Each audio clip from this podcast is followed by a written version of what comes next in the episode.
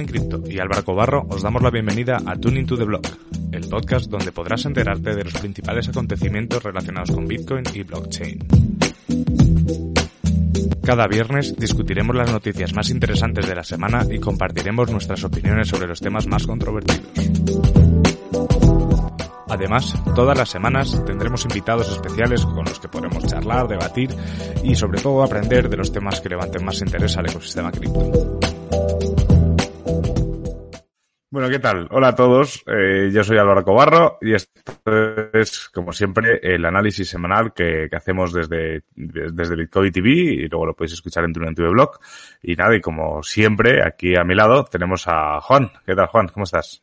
Bien, afortunadamente, Álvaro, todo marchando. Hoy se acabó la semana, viernes. Eh, viernes para que empecemos a disfrutar el fin de semana. Se acabó la semana, sí. Como una semana. Llevamos ya casi, casi 40 días de cuarentena. Increíble. Sí, y, y, quién sabe cuántos más, ¿no? No sabemos cuándo vaya a terminar esto. Yo creo que va, va para largo, como siempre decimos, pero bueno, mientras siga habiendo actividad, cripto no se para, Bitcoin no se para, Juan en cripto no se para. De hecho, a los que soléis visitar Bitcoin, el lunes que viene hay sorpresitas en la página, va a haber una serie de cambios y la verdad es que estoy como un niño el día de su comunión para, para ver si, si recibo los regalos o no pero son una serie de cambios que, que, que ya era hora de hacer y, y la verdad es que va, veréis que mejora mucho la interfaz de, de, la página. Qué bueno, mi padre diría que estás como marrano estrenando lazo. esa, esa no la conocía. Aquí se dice un, un, un, niño con zapatos nuevos también. Lo de la comunión la verdad es que no se dice mucho. No sé por qué me ha salido así. Pero bueno. Como cuando, ¿Y nada? Compraste el, como cuando compraste el primer, los primeros satoshis. Total, total, total. Ostras, qué momento, ¿eh? Ese momento de comprar, me llegarán a la billetera, no me llegarán. Y a partir de ahí, mirar cada cinco minutos el precio para ver si suben o bajan. Claro, eso sí, hace uno haya comprado 10 pesos. Sí, sí, sí, sí. pendiente ahí pegado, viendo cómo gana dos o pierde dos pesos. no, no, total, ¿eh? Yo la verdad es que fíjate que, que estos días eh, me he dado cuenta que, que, hacía una semana que no miraba el precio y, y joder, menuda montaña rusa, ¿eh? Sí, ha estado movido, como siempre, eso es Bitcoin. Claro, eso, eso, es Bitcoin, total. Y bueno, y para los que nos veis por primera vez o nos escucháis por primera vez, lo que hacemos aquí es comentar, así pues de una manera desenfadada, noticias que a Juan y a mí nos parecen interesantes. Eh, os invitamos, por supuesto, siempre a participar eh, en los comentarios y, además también en, las redes sociales de Tuning to the Blog, que luego os las podéis participar en la encuesta o si veis alguna noticia eh, podéis taguearnos directamente a Juan o a mí y obviamente pues pasará también a, a ser parte de, de, estos vídeos. Y si te parece Juan, empezamos. Perfecto, empecemos a ver cómo nos fue esta semana con la encuesta. Pues efectivamente empezamos con la encuesta. Esta vez eh, estamos ahí, estamos como, como muy estables, estamos laterales en cuanto a participación. Eh, hemos estado a punto de tener otro empate, Estamos, está, estás, estás seleccionando bien las noticias porque a la gente les interesa bastante. ¿eh? Entonces, eh, las noticias que había para hoy. Curiosamente no había ninguna de Bitcoin por primera vez. Eran, eh, prohibirán stablecoins, eh, la, la criptomoneda del Banco Central de Reino Unido no es anónima, MakerDAO demandado y minería, minería móvil para todos. Yo personalmente he votado por MakerDAO. Nunca ganan las que voto, macho. Debe ser que tienes un gusto como complejo, como extraño. Yo no me acuerdo por cuál he votado. Es que me parece curioso lo de lo que vayan a... Porque si leí mal, eh, si no leí mal era que, que, gente que había perdido bastante capital por el crash este del 13 de marzo, que no pudieron hacer nada ni para devolver los DAIs ni para ni para ampliar el colateral, eh, porque se había colapsado la red, pues estaban plan, planteándose demandar a, a Maker. No sé qué opinas, yo creo que no tiene mucho sentido. Al final están hablando de. Al final están hablando de. de son, no sé, son cosas descentralizadas y, y, y, de riesgo, ¿no? Es, o sea, Maker no tiene culpa de que Ethereum se colapse, creo yo, vamos. Eh, bueno, pues la idea no era discutirla, pero si, si quieres mi opinión, pues la doy, claro. Bueno, primero aclarar que eh, en Maker hubo una votación y la votación era si querían eh, compensar a las personas que perdieron su dinero en los, en los bolts. Lo que pasó es que las personas que habían dejado Ether como colateral perdieron ese Ether. Entonces la votación ganó que sí, que efectivamente los quieren, eh, los quieren compensar. Eh, me, dice Jintao que, que se me escucha más bajo. Ya me acerqué un poco el micrófono. No sé si ahora se oiga mejor, se escuche mejor, pero bueno, perfecto. Bueno, entonces esa votación pasó. Ahora viene, es cómo los van a compensar. Perfecto. ¿Qué, qué les van a hacer? Eso todavía no se sabe. Yo personalmente, pues esta es mi posición creo que el que se mete en estas cosas pues tiene que asumir los riesgos que corresponden, sí, que, que MakerDAO pues no es el responsable de estar cuidando bebés, y que si se pierde algo, si el precio de Ethereum baja, si se congestionan los bloques, pues son los riesgos inherentes de esta industria. Eh, pues buenísimo para los, para los que tenían los bolts, que de alguna forma algo les van a compensar. Eh, de nuevo, si yo hubiera votado, yo hubiera votado que no.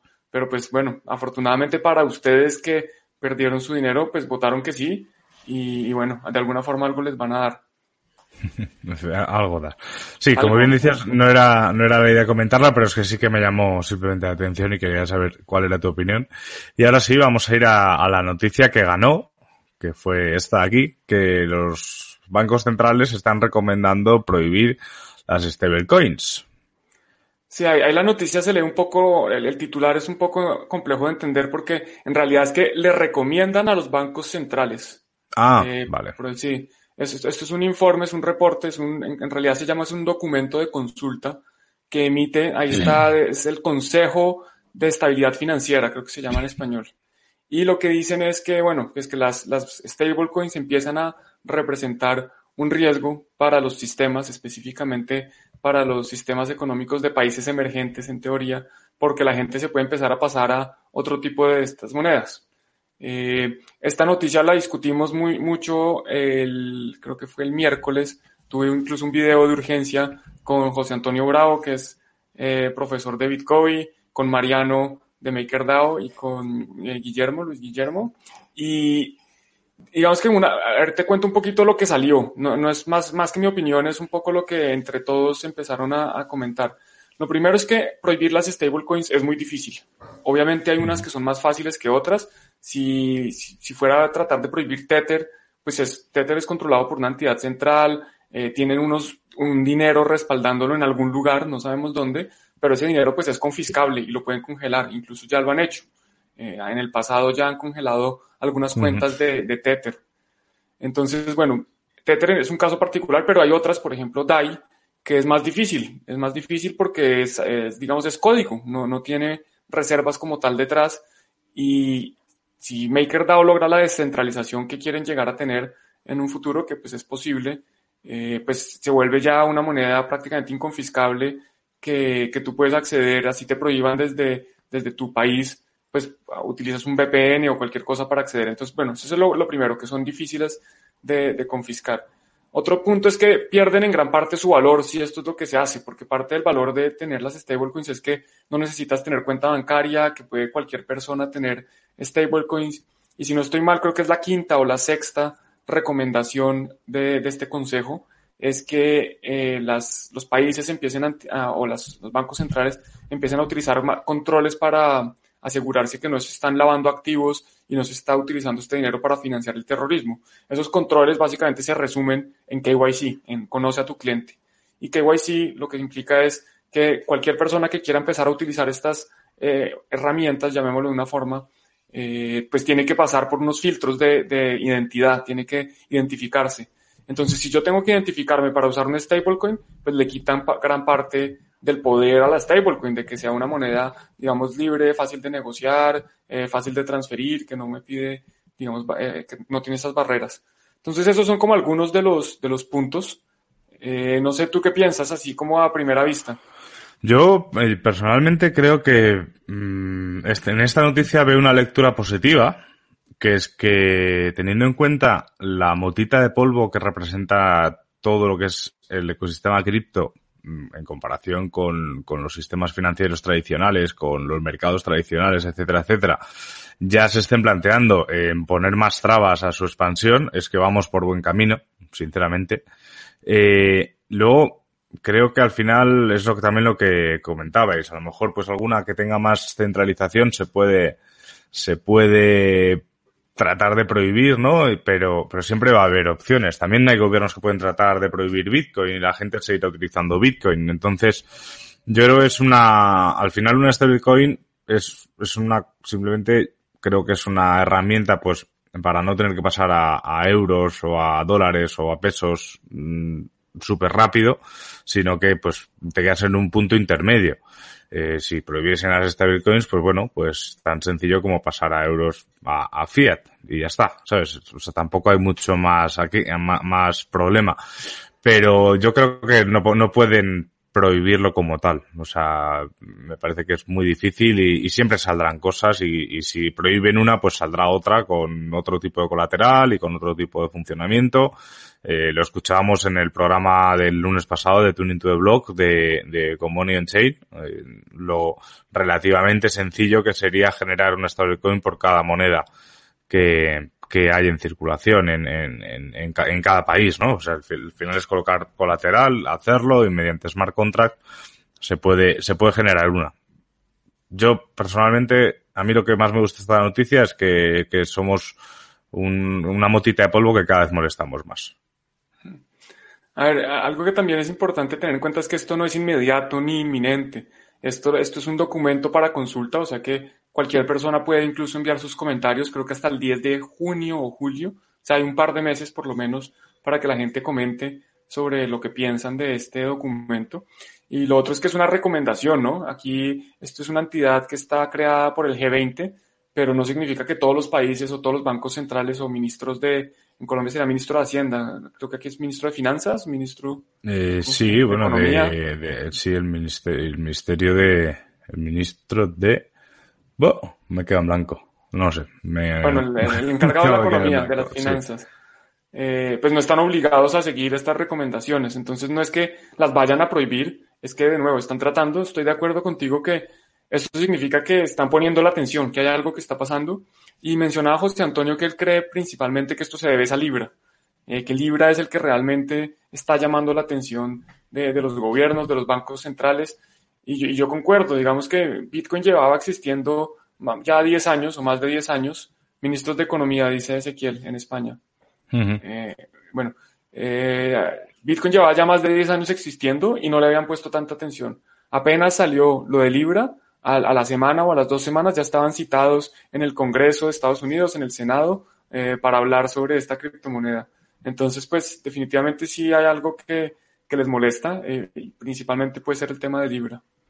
Pero pues bueno, sí, Sí, sí, al final Libra es un caballo de Troya en, eh, bidireccional, tanto para el ecosistema cripto al, al meter de lleno a los reguladores, a conocer más el sistema cripto y tanto para los reguladores el tener que tragar con el sistema cripto. O sea que más, más adelante hablaremos de, de, Libra también, pero, pero no sé, yo creo que es eso, que al final es una cuestión de que se está haciendo ruido, pero, pero como bien dices, es una recomendación también eh, el, usar stablecoins pues, ancladas al dólar pues tendrá menos sentido pues en unos meses, ¿no? Cuando colapse el dólar definitivamente y se vaya y se hunda la Reserva Federal en el Atlántico, eh, pero, pero bueno, pero, pero obviamente de momento es una herramienta que utilizamos todo y sobre todo para el tema de DeFi también está bien. De acuerdo, ese es otro tema, que el, el, tema de DeFi o DeFi se puede eh, complicar un poquito más con, con, el tema de la prohibición de las stablecoins, porque DeFi en gran parte depende de eso, ¿no? DeFi depende de tener una moneda estable a la que yo pueda eh, tener, obtener rendimientos o hacer préstamos o participar en loterías o lo que sea que, que se esté pretendiendo hacer. Eh, DeFi creo que puede verse afectado, pero pues lo que dices tú, eh, si bloquean una, si digamos que echan a la cárcel a, al creador de una criptomoneda de estas estables o congelan todos los activos de una, pues se van a crear otras y se van a crear sintéticos y derivados y otras, otros, mejor dicho, la tecnología se va a utilizar porque al final la tecnología es una herramienta para, para pasar por encima de esto. Pues sí, efectivamente. Y vamos a pasar a una noticia. Bueno, esto no es una noticia, esto yo lo he visto, creo que lo has retuiteado tú, Juan, eh, que es esta de aquí, ahora la, ahora la veréis. es, bueno, este es un tweet de BTC Sessions que después de cuatro años, eh, pues YouTube ha vuelto a, bueno, le ha borrado el, canal, etcétera, etcétera, etcétera. A Tony Base también, aunque parece ser que ya lo ha, ya lo ha, ya lo ha recuperado, pero esto es, a mí personalmente me preocupa. De acuerdo, sí, yo creo que es preocupante que YouTube ahí dice que suspendió la cuenta de BTC Sessions.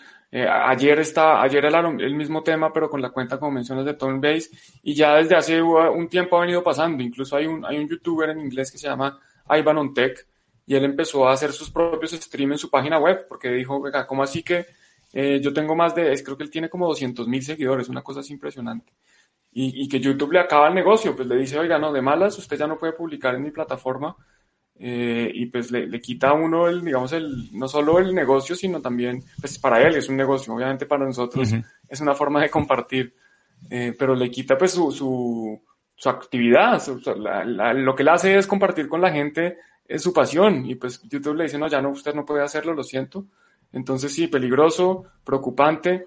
Eh, muchas personas, no fue, creo que Ezequiel incluso me empezó a mencionar que eh, una de las soluciones puede ser empezar a utilizar estas plataformas descentralizadas. Yo no sé si tú conozcas alguna. Sí, bueno, vi que, vi que, vi que Lander te mencionaba Flixo, una de ellas. Eh, yo sí que la conocía Flixo, la verdad es que no la utilicé. Eh, pues la testé y poco más, eh, pero pasa un poco también lo que comentabas, ¿no? Que, que la audiencia al final está donde está. También es correcto el comentario que te hace Lander de al final la audiencia es tuya, no de YouTube, ¿no? Pero bueno, es, es, es que es como todo. Al final, mmm, si estamos acostumbrados a utilizar algo, como es el caso de YouTube, pues nos es más difícil movernos. Pero estoy seguro que si al final pusiésemos, por ejemplo, un, una emisión en Bitcoin, de, o sea, alojada dentro de un servidor de Bitcoin de este directo y lo, y lo alojásemos directos en nuestros servidores, pues al final la gente pues poco a poco irá viniendo. El problema es que no llegamos a más gente de, de golpe, que es lo que, sobre todo cuando se está creciendo, es, es parte de ello. No es lo mismo, obviamente, que Andreas Antonopoulos diga que en su web va a hacer los, las emisiones en directo porque las verá muchísima gente de la misma manera. Eh, que las ve en YouTube. En cambio, pues si Bitcoin TV decide pasarlo todo a un directo desde bitcoin.com, pues yo creo que, que va a ser un poco más complicado. De acuerdo, incluso Andreas hoy se puede dar el lujo de cobrar, él tiene su Patreon y la gente pues paga por ver a Andreas, Andreas es un monstruo, eh, los que no conocen a Andreas pues definitivamente tienen que ir a verlo, si, si hablan y si entienden inglés, porque es de, las, de los ejemplos, digamos, de, de lo que es cripto hoy. Entonces, sí, de acuerdo contigo, hay que en este momento pues si uno quiere crecer y, y más que crecer, la audiencia es llegar a más personas, al, al final nuestra misión con esto es compartir esta pasión, ¿cierto? Es compartir que más gente aprenda sobre Bitcoin, blockchain, DeFi, las criptomonedas, etcétera, o economía, finanzas, todo lo que compartimos es, es precisamente compartirlo con más personas. Sería uh -huh. buenísimo que mis 2.600 seguidores se vinieran conmigo a otra plataforma, pero ya nos quedamos ahí, difícil crecer. Entonces, pues eso es grave y por eso también eh, creo que este canal de, de Tuning to the Blog, pues es importante, es precisamente para eso, para obtener otras plataformas, otros medios de comunicación, otras formas de, de compartir eh, lo que estamos haciendo. Y ahí perfectamente lo muestras en la pantalla. Exacto, de hecho nosotros, eh, los que nos estáis viendo en YouTube y no lo sabéis, nosotros, Juan y yo compartimos este podcast aquí, el Tuning to the Blog, que como veis tenéis los, los audios de, tenéis los audios de los vídeos que estáis viendo, pero a la vez también tenéis con, contenido original, pues por ejemplo la entrevista a Carlos Roldán de Satoshi Games o la semana, el, el lunes pasado conociendo Money, Money on Chain, pero vamos, al final eh, tenemos, tenemos bastantes maneras de comunicar. Evox también es una plataforma centralizada, pero bueno, de momento funciona bien, nos permite llegar a otras plataformas.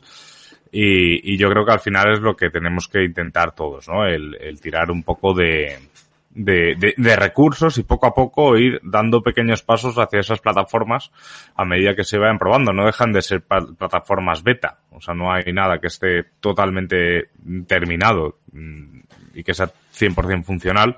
Así que poco a poco y sobre todo los que estamos ya dentro del ecosistema tenemos que intentar, eh, creo que, que para evitar estos problemas con YouTube, el, el irnos a, a otro lado. De acuerdo, aquí mi, invitación es que sabiendo que esto puede pasar y, que va a seguir pasando, eh, pues la, mejor forma de esparcir la voz, de que más gente sepa de esto, es que, que todos hagamos un pequeño esfuerzo por contarle a más gente. Que todos, si todos los días le contamos a una nueva persona, oiga, mire, sabe que es Bitcoin, le interesa y contarle un poquito y empezar a esparcir la voz sobre esto, sobre esta alternativa al sistema actual, pues creo que eso es lo, lo valioso y donde podemos llegar a más personas sin que nadie nos pueda censurar. Al final, pues taparnos la boca es muy difícil, aunque hoy en día con el tema del encierro, pues es, es más fácil censurarnos, ¿no? Sí, eso sí, eso sí, pero bueno, de momento nosotros mientras YouTube nos lo permita seguiremos haciendo estos vídeos y si nos, y si nos los cortase, pues ya os comentaríamos cómo, cómo encontrarnos. Y vamos a pasar a la, a la siguiente noticia, que la siguiente noticia, a ver, que ahora estoy aquí como si tuviese una mesa de, de realización. Y la siguiente noticia es que BTC Pay apuesta por la privacidad con la integración de PayJoin. Y es una, para mí es una noticia muy interesante. Eh, sigue estando esa corriente, ¿no? De, de, de, de, Bitcoin tiene que ser lo más privado posible. Luego están, pues, los de algún otro fork que dicen que ese no era el objetivo. Pero, pero bueno, es una manera también de, de cada vez tener más opciones para que nuestras transacciones sean privadas, que al final yo creo que si lo que queremos es reproducir un pago en efectivo, eh, la privacidad está inerte, ¿no? En un pago en efectivo. De acuerdo, aquí para los que no conocen muy bien, pues Bitcoin no es privado, es, es, seudónimo, o sea, uno puede identificarlo de ciertas formas, triangulando información. Y PayJoin lo que hace es básicamente agrupar muchos pagos en una transacción. Entonces lo que no se sabe realmente quién está haciendo el pago, para dónde va ese pago, bueno, es, más difícil de poder rastrear. Eh, yo personalmente aplaudo todas estas y lo hice incluso cuando Bitcoin Cash, que yo creo que, nunca iba a aplaudir algo de Bitcoin Cash, pero lo hago porque al final eh, son medidas que, que están generándonos un beneficio al usuario, ¿cierto? Al final, si, si, nos, si son herramientas que nos permiten tener mayor privacidad, pues yo creo que son buenas herramientas. El que las quiera usar, bienvenido, y el que no también. El que quiera usar eh, Bitcoin sin privacidad o la tarjeta de crédito, lo que quiera usar, pues cada uno es libre de hacer lo que quiera. Sí, al final eh, yo creo que, que Bitcoin y, el ecosistema blockchain en general, eh, lo que tiene que ser es, si hablamos de descentralización, eso se tiene que, traducir en, en, la posibilidad de elegir, ¿no? O sea, de tener opciones para hacerlo. Si tú quieres hacerlo pues más privado, incluso puedes tirar hacia Monero o si quieres, eh, si te da igual, pues hacer una transacción normal y corriente de unos bitcoins que acabas de comprar mediante transferencia bancaria en Coinbase. O sea, yo creo que, que, en eso están las opciones también, ¿no? En, que la gente pueda, pueda elegir de qué manera trabajar. De acuerdo. Incluso yo creo que cuando lleguen, cuando estén más desarrollados el tema de los atomic swaps y submarine swaps y todos estos tipos de intercambiar criptomonedas de forma descentralizada, eh, pues eso va, va, a ser otra herramienta para yo poder pasar de Bitcoin a Monero, por decir algo, y después si quiero volver a Bitcoin, volver a Bitcoin y ya queda pues mucho más anonimizado. O pues pasar de Bitcoin a Monero, hacer una transacción en Monero y después volver, o lo que sea que quieran, pero una vez existan estas soluciones donde yo no tengo que ir a través de una entidad central, donde una plataforma que sabe quién soy o que puede fácilmente identificar quién soy, pues creo que eh, va a ser solo mejor. No, no, eso esto solo va a seguir mejorando. Y la siguiente noticia va un poco relacionada con la privacidad, no tiene nada que ver con Bitcoin, pero, pero a mí me llama bastante, bastante la atención, que es que un pasaporte basado en blockchain cobra fuerza en España en la lucha contra el COVID. Eh, aquí aclarar que cuando se está hablando de pasaporte, no es que no estamos hablando del pasaporte que utilizamos para viajar, ¿no? Sino que está hablando de una solución, pues, eh, como un QR metido, o sea, lo llaman pasaporte porque te permitiría entrar en diferentes zonas si no estás contagiado, si no has estado en contacto con, con, con las personas contagiadas. Y decía que tenía, que, bueno, o sea, BlockTag, que es una empresa catalana, que es la que está desarrollando esto, y decía que tenía, y decía que tenía relación con la privacidad, porque claro, al final estamos hablando de aplicaciones, eh, pues, pues en España pues se están rastreando los, los movimientos, aunque dicen que es de forma anónima. Eh, estamos viendo que si tú te bajas X aplicación, como tiene todo el, todo el tema del, del rastreo del movimiento, pues si eh, decían que si tú, por ejemplo, si Juan y yo no nos conociésemos y íbamos por la calle y tenemos los dos aplicación eh, y nos cruzamos a, yo que sé, a dos metros de distancia o a un metro de distancia, no sé cuál es exactamente la, la, la, la esto, ¿cómo se dice? La distancia, eh, la aplicación registra, ¿no? Que nuestros dos móviles han estado juntos o han estado cerca. Y si resulta que después yo doy positivo en coronavirus, a Juan le llegaría un mensaje de has estado a este día, a esta hora aquí, eh, al lado de una persona con coronavirus. Deberías ir a hacerte las pruebas. Eh, creo que aquí entramos en un debate, ¿no? Del el tema de privacidad, el tema de pandemias, el tema de tal. A mí personalmente, este gran hermano, lo que más miedo me da es que pudiéndose justificar con la situación en la que vivimos, después se convierta en un, en, un constante, ¿no? Porque al final, aunque venzamos al virus la semana que viene, la amenaza de una nueva oleada va a seguir ahí. Por lo tanto, es una excusa perfecta para seguir monitorizando todo este tipo de movimientos. Sí, aquí es, este es un tema que es, es bastante complejo porque mucha gente eh, incluso pues personas anti-establecimiento empiezan ya a contradecirse, pues a decir que el gobierno debe tomar decisiones radicales eh, o que el gobierno debería dejarnos libres y que todos pues nos contagiemos y que se muera el que se tenga que morir. Eh, hay distintas posiciones. Yo personalmente también me encuentro en, con pensamientos encontrados. Obviamente a mí, en, en general, digamos, yo preferiría un menos gobierno y más, eh, digamos, individuo. Eh, creo que la, la, sociedad como tal, como personas, pues somos más y más y, debería ahí primar. Pero, pero por otro lado, creo que coordinar esfuerzos, eh, por ejemplo, en estas situaciones de crisis, sin un gobierno, sin una entidad central, pues es más difícil. Entonces, de nuevo, entro, entro a tener pensamientos encontrados. Volviendo a la noticia, en particular el tema del pasaporte, a ver, explicar un poquito cómo funcionaría. Básicamente es una base de datos descentralizada donde todos tenemos ahí la información de quién ha eh, pasa, quién está libre de coronavirus. Y esta información no está personal, no es que diga Juan Pablo Mejía está libre del coronavirus, sino que dice un código y me da, digamos, libertad para empezar a moverme por unas partes. Y como, como esa base de datos está en muchos lados, es muy fácil de verificar. Cualquiera que quiera verificar ese código simplemente me escanea un código y ve, ah, no, sí, efectivamente, Juan Pablo, usted está libre de coronavirus, sin decirle mi nombre, simplemente eh, con el código.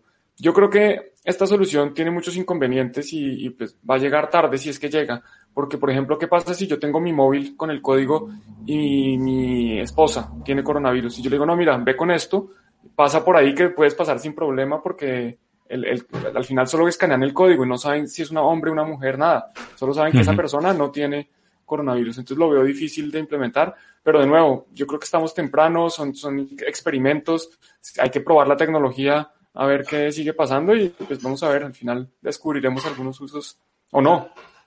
O no. Eh, comentaba Ezequiel que el problema es el, almacenamiento de datos y que no sean borrados luego de la mentalidad. Cuando da charlas, tiene un slide que dice Data is the new oil. Debemos pensar que la información es poder. Eh, totalmente de acuerdo. O sea, ahora mismo los datos yo creo que es el bien intangible, más valioso que, que, que existe. O sea, de hecho, eh, Google y Facebook no se hacen ricos por solo la publicidad. Entonces, o sea, se hacen ricos por los datos que tienen nuestros, que son muy valiosos a la hora de, de, de, lanzar esa publicidad. Pero sí, yo al final también este, el tema del pasaporte y blockchain, ¿no? También aviva la, la idea esa de, de la identidad digital, que, que en España se, se, puso, se puso en pausa debido un poco pues también a los problemas políticos que había con Cataluña, pero, pero es una cosa que tiene que estar ahí y al final si estamos tendiendo hacia estados digitales, eh, pues obviamente tendrá que haber identidades digitales. Mm, eso al final yo creo que tiene también es una espada de doble filo, ¿no? Porque porque también a lo mejor conlleva mayor control. Yo no soy un erudito de esto, pero, pero habría que, que mirarlo bien. Sí, es complejo porque también aquí Ezequiel dice esto de, bueno, y si los datos no pueden ser borrados, que eso puede ser peligroso, efectivamente, los datos, digamos que todas estas empresas que mencionas viven de los datos, viven de esa información que tienen de nosotros. Lo que pasa en el caso del, de este específico pasaporte es que ese dato no está indexado a mi identidad. O sea que, en teoría, pues a mí que me importa que quede un dato ahí que dice que eh, este código no tiene coronavirus y al final ese código soy solo yo una vez. Hay que ver si de pronto ese código es el único que yo puedo tener, que ahí sí ya entonces empieza a ser más grave. Que si después yo quiero sacar un carnet de conducción, una licencia de, de conducir, en Colombia lo llamamos un pase. Si yo quiero sacar esto y tiene que ser de esa misma identidad, pues ya empieza a ser complejo porque ya entonces saben, ah, mire, este que no tiene coronavirus, tiene el pase, vive en esta casa, no sé qué, ya pues se desanonimiza completamente. Entonces hay que ver, eso se puede hacer con pruebas de cero conocimiento eh, o de conocimiento cero. Eh, pero pues no es tan fácil, no es trivial. Por eso digo que es bueno, para mí creo que es bueno que hagan experimentos y, ver qué pasa. Si algo pega, pues buenísimo, y si algo sirve, cada uno verá si le sirve a distintas personas. De pronto hay personas que no están tan preocupadas por, por, su, por su privacidad y están dispuestas a decir, mire, yo, a mí no me importa que todo el mundo sepa que yo tengo carnet de conducir y que tengo eh, este, esta, que no tengo coronavirus. Pues, bueno, pues esa persona utilizará esta solución. El tema de los datos va a ser un debate continuo y, y, y a mí hay datos que no quiero que se tengan eh, y hay otros que, que, que, me da igual y, no debería darme igual, pero bueno, pero es un, es un debate continuo. Y vamos a continuar, Juan, con una, una noticia que yo creo que además tú me vas a echar una mano para, para matizarla, que es que DeFi recobra un poco la normalidad, ¿no? Ya que la capitalización del mercado de DeFi vuelve a superar los mil millones de, dólares tras la caída del mercado en marzo. Yo cuando he leído esto lo que he pensado es que, bueno, que al final pues obviamente esto estamos hablando de blockchain y de criptos y que todo sube y todo baja. Sí, a ver, yo la verdad, como te dije esta, antes de conectarnos, yo no alcancé a leer todas las noticias, pero lo que creo fielmente es que esta noticia es, es bastante tramposa, porque no es que DeFi haya vuelto a, a los mil, a superar los mil millones, es que ahora están midiendo la, la, capitalización de los tokens de otra forma. Incluso hay una página web que creo que se llama DeFi Market Cap, me puedo estar equivocando ya. Voy sí, a aquí está. para compartirla. Ah, bueno. DeFi, Market Cap está aquí. Eh, entonces no es que no es que haya subido, simplemente es que cambiaron la forma de medirlo, o esta es otra forma de medirlo. La otra forma era DeFi Pulse, creo que se llamaba la otra página que, donde normalmente la gente hacía seguimiento al valor de DeFi. Eh, que ha subido un poco, pues sí, Ethereum ha subido y por lo tanto, pues los activos congelados, porque principalmente el activo congelado en DeFi es, Ether. Entonces, pues si ha subido el valor de Ether, pues por tanto sube el valor total de los activos eh, congelados, que a alguna gente no le gusta congelados, entonces le decimos bloqueados pero en realidad pues la noticia, como te digo, es medio tramposa porque lo que hace es eh, tomar, una, tomar distintas métricas y comparar una con la anterior que no, no nada que ver. Vale, bueno, al final con las métricas y con los datos se pueden hacer siempre muchísimas, muchísimas lecturas. La, la mía es, es, que independientemente que sean otras, pues eso, pues que el mercado obviamente va subiendo y, y que al final el, el crash, sobre todo en, en Maker, ¿no? Porque en, Money on Chain mm, superaron ese test de estrés con, sin ningún problema. Eh, en Maker el, el, problema fue más de, de, la red de Ethereum que del propio Maker. O sea, no creo que Maker hubiese podido evitarlo. Sí que se están viendo ahora estos días que estaría bien a lo mejor dedicarle algún día algo más de tiempo, ah, pues porque la gente está criticando que, que Maker está al final haciendo un poco lo mismo que Tether, incluso creo que aceptó otro colateral, ¿no? Eh, que también era un coin, No recuerdo, no recuerdo bien. Sí, empezaron a aceptar USDC, USDC, que es la, una cripto, una, una stablecoin respaldada también por dólares. Creo que es creada por Coinbase y Circle y otras compañías. sí. eh, que es chistoso porque es crear una moneda descentralizada, eh, basado en unos dólares en un banco. O sea que es, básicamente, se vuelve tan confiscable como, como, como es de confiscable el USDC porque al final si decomisan el USDC que está respaldando el DAI, pues están, están quitándole el colateral al DAI. Entonces, pues eso, eso generó mucha controversia en, en los temas de, pues en, el, en todo el escenario, digamos, en el mundo de, de Maker. Algunas personas no querían que incluyeran USDC, otras pues que sí, al final lo terminaron incluyendo. Y menciona el Money on Chain, y hay que tener en cuenta también que son, son cosas distintas. Monios Chen está empezando, es mucho más chiquito. Eh, vamos a ver. Claro, claro. O sea, con, con, toda la actividad de Maker eh, tendríamos que ver Monio Chen cómo, cómo actuaba. Obviamente es un proyecto más pequeño, pero bueno, pero ahí está. E incluso Maker es chiquitico. Maker, Maker, a pesar de que es el más grande de las monedas de, de las stablecoins descentralizadas, en la conversación que tuvimos esta semana con Mariano nos decía eh, DAI son más o menos, son, y después yo verifiqué, son menos de 100 millones de dólares en market cap, menos de 100 millones. Tether son más de 6 mil millones. Entonces, hmm. pues imagínense la diferencia. Tether es, hoy en día creo que es más del 80% de todas las stablecoins y DAI es una cosa chiquitica. Entonces, DeFi está creciendo, cada vez es más importante, pero para nosotros, esto, esto todavía hace falta mucho para llegar a mainstream. Esto es todavía para los entusiastas que estamos muy metidos en el tema. De hecho, lo hablábamos hace nada con un entrevistado que no, que no desvelaremos, que muchas veces hablamos de adopción y, cuando tendremos que hablar de masa crítica, y ya lo, ya lo escucharéis cuando, cuando os toque. Y una cosa que, que no sé si te has dado cuenta tú, Juan, que yo, a mí por lo menos me está pasando últimamente, que están, están volviendo a, aflorar muchísimos proyectos scams. Pero muchísimos. Sí. Yo, yo, no los llamaría ni siquiera proyectos. Bueno, exacto. efectivamente. Bueno, y aquí la noticia que, que, ha, que ha puesto eso es que Terescan lanzó un monitoreo de fraude y listas de negras de direcciones. Eh, pues lo aplaudo, es buenísimo, toda, toda medida para intentar parar todo esto que es tan perjudicial para, para todos nosotros, me parece que es una auténtica maravilla. Eh, Huobi también está apostando con ello.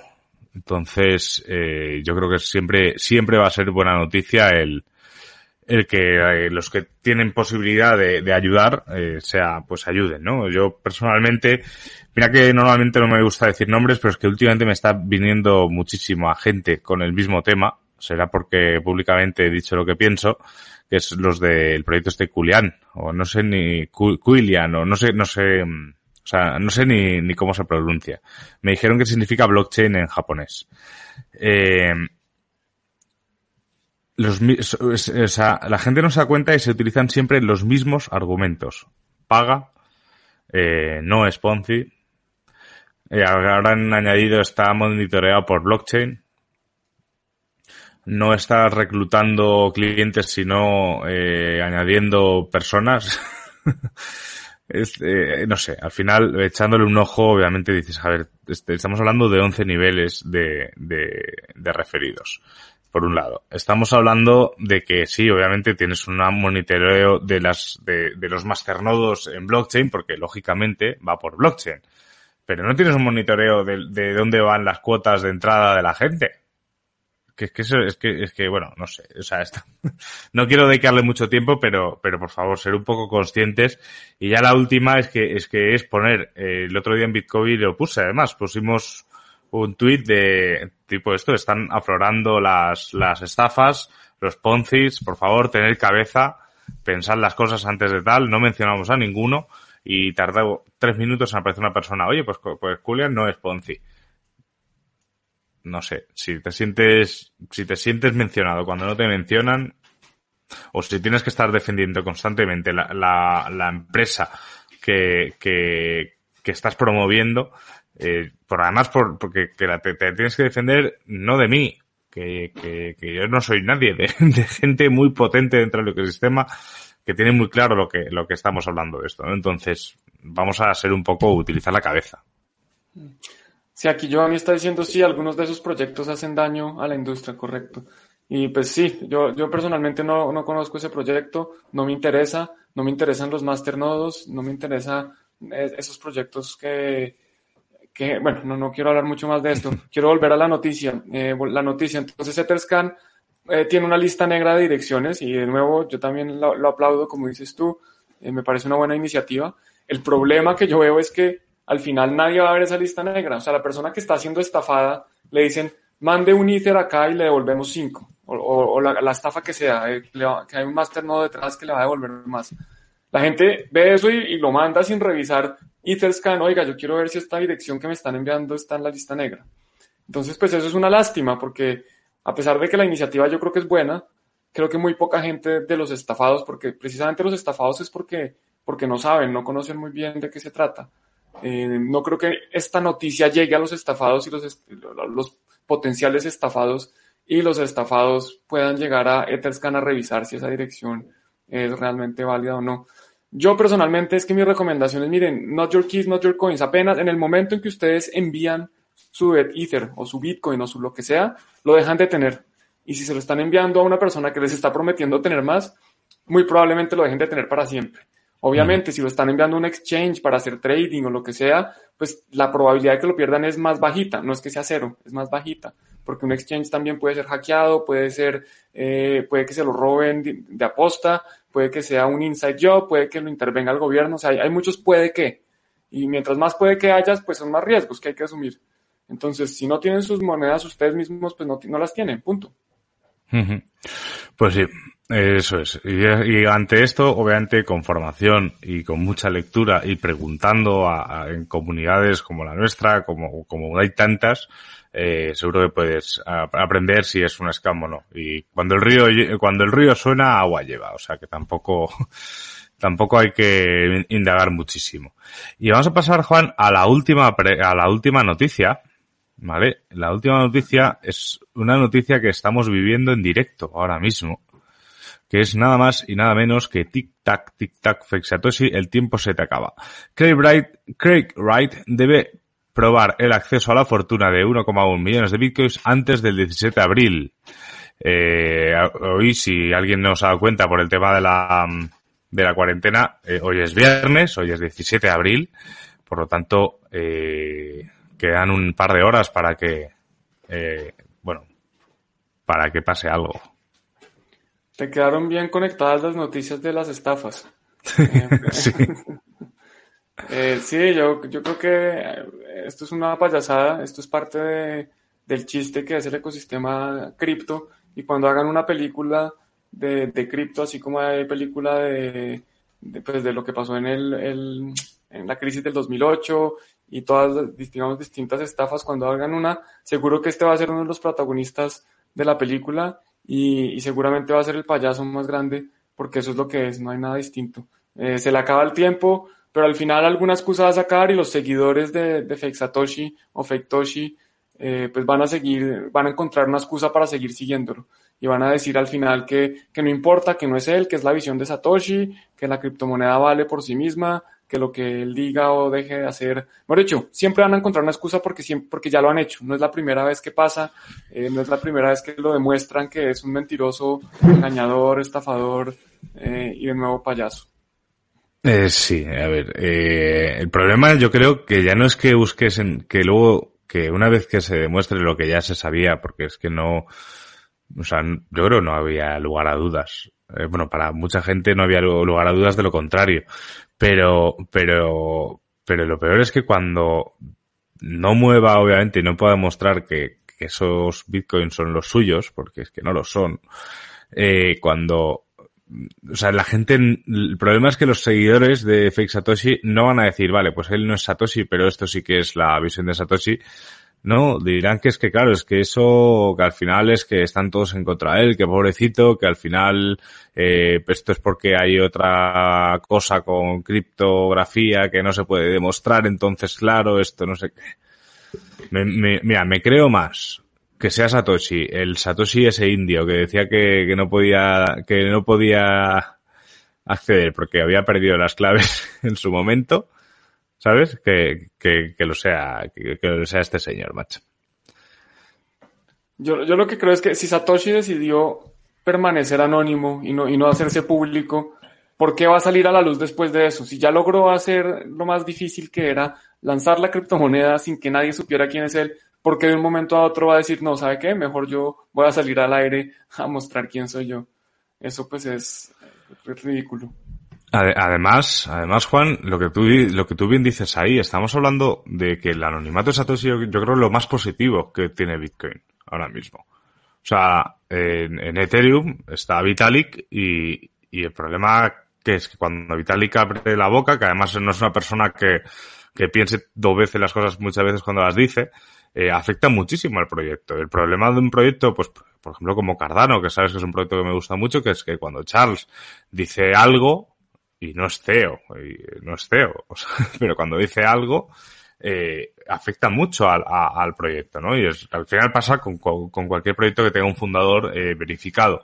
Entonces, para mí, el momento en el que a mí personalmente es que me da igual saber quién es Satoshi o quién no es Satoshi. Es que no, no creo que sea relevante. Y de hecho, si saliese algún día un Satoshi de verdad, que yo si tuviese que apostar, eh, no apostaría para nada para, para el caballo que, que está peleando por demostrarlo.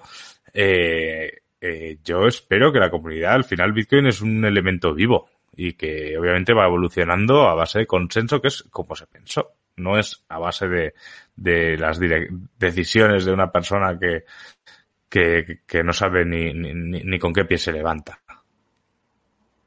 Sí, yo creo que entre más hablemos de eso, más publicidad le estamos dando a este estafador, entonces yo también ya prefiero no mencionar más. El, eh, eh, el lunes, bueno, ni siquiera el lunes, esta, mañana sabremos si, si pudo demostrarlo o no, y seguramente no va a poder porque, pues, como mencionas, obviamente no es Satoshi.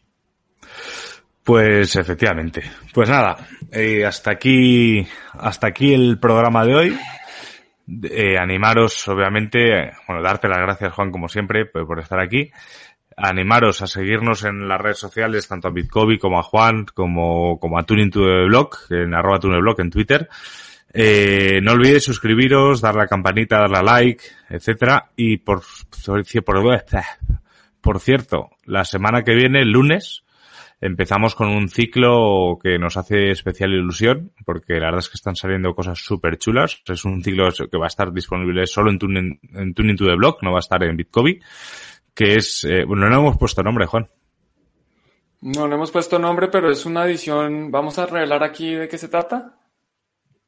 Sí, me parece bien. Bueno, pues es una edición latina, es una edición donde vamos a estar conversando con algunos de los líderes de la industria y no líderes, porque aquí, de nuevo, esto es descentralizado, o sea, personas, personas que están en la industria en distintos países de Latinoamérica para que nos cuenten su visión. No es la verdad, aquí de nuevo, aquí no hablamos de verdades absolutas, aquí hablamos de verdades personales. Entonces, cada uno nos va a contar un poquito de qué ve que está pasando en el ecosistema en sus distintos países para, pues, para precisamente que la comunidad se empiece a, hacer, enterar de qué hay en otros lados, cómo está pasando, cómo, cómo se está viendo esto y qué se puede hacer y empiecen a conocer también un poquito qué está pasando por fuera de España o por fuera de sus países. Efectivamente, el objetivo de todo esto es que es conocer comunidades de otros sitios, eh, hacer sinergias con ellos, ver de qué manera se pueden hacer cosas tanto aquí en España como ahí, y, la verdad es que va a ser un ciclo muy bonito. Eh, no sé, pues durará hasta que nos quedemos sin entrevistados, porque la idea es tratar de, acercar al máximo número de gente y el máximo número de países, como si alguna vez a lo mejor también podemos repetir algún país de vez en cuando si, si se tercia el, el, la ocasión. Y nada, yo tengo muchas ganas de, de, que llegue el lunes para que veáis tanto los cambios en Bitcoin como eh, el nuevo ciclo de Tuning to the Block.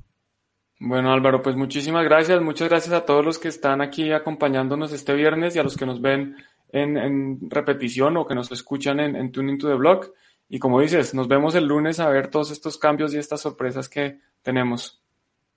Así es. Y las, a los que nos veis en directo, muchísimas gracias. A los que nos veis después, también gracias por llegar hasta aquí. Y a los que nos escucháis en Tuning to, the Blog, eh, por supuesto, gracias y no olvidéis eso, suscribiros, etcétera, que al final esto se trata de ir creciendo para llegar a cada día más gente. Un abrazo y hasta luego. Chao. Chao.